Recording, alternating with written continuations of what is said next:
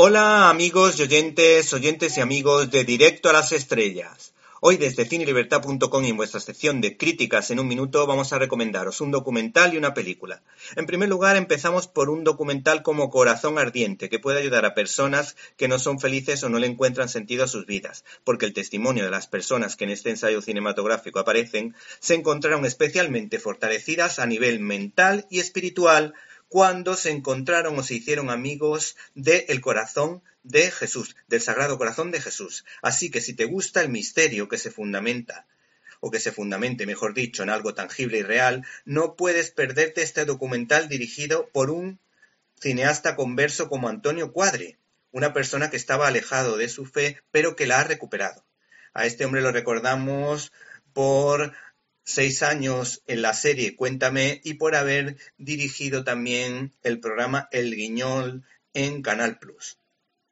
Además, esta obra tiene o viene respaldada por la habilidad como escritor de Pedro Delgado y también con el apoyo de Andrés Garrigó, dueño de Goya Producciones que nos proponen una película detectivesca capitaneada por María Vallejo Nájera, escritora atea que se convirtió al catolicismo hace relativamente poco tiempo y que la podemos considerar como la Iker Jiménez en versión católica practicante.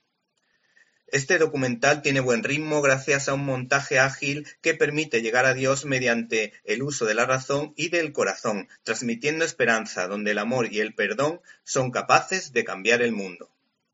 Y por otra parte, también te queremos recomendar una película familiar que yo creo que no va a defraudar. Nos estamos refiriendo a La llamada de lo salvaje. Entre las novelas más recordadas de Jack London se encuentra Colmillo Blanco, que recientemente tuvo una curiosa adaptación en dibujos animados, así como la amable versión de Disney protagonizada por Ethan Hawke.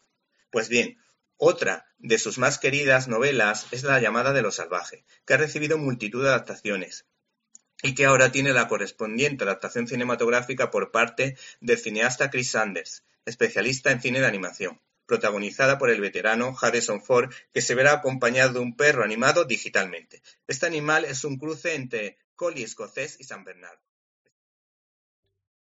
¿Te está gustando este episodio? Hazte fan desde el botón apoyar del podcast de Nivos. Elige tu aportación y podrás escuchar este y el resto de sus episodios extra. Además, ayudarás a su productor a seguir creando contenido con la misma pasión y dedicación.